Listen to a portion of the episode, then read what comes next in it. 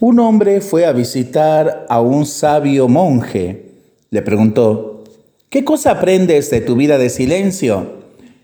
El monje estaba sacando agua de un pozo y le dijo a su visitante, mira abajo, dentro del pozo, ¿qué ves? Aquel hombre miró en el pozo y dijo, no veo nada. Después de un poco de tiempo de perfecto silencio e inmovilidad, el monje le volvió a decir, mira ahora, ¿qué ves en el pozo?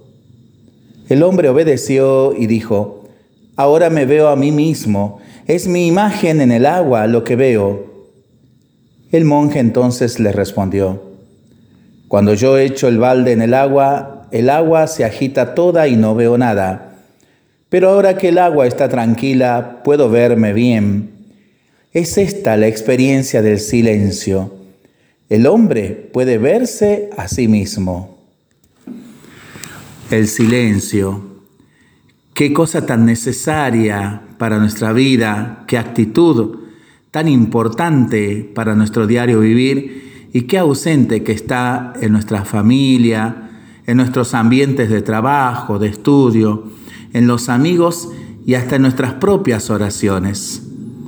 En este tiempo de la cuaresma, que uno de los ejercicios maravillosos que podamos hacer sea el silencio lo pensamos y lo rezamos en familia y entre amigos.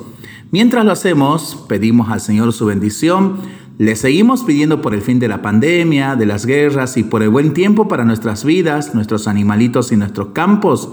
Y nosotros responsablemente nos cuidamos y nos comprometemos a ser verdaderos instrumentos de paz.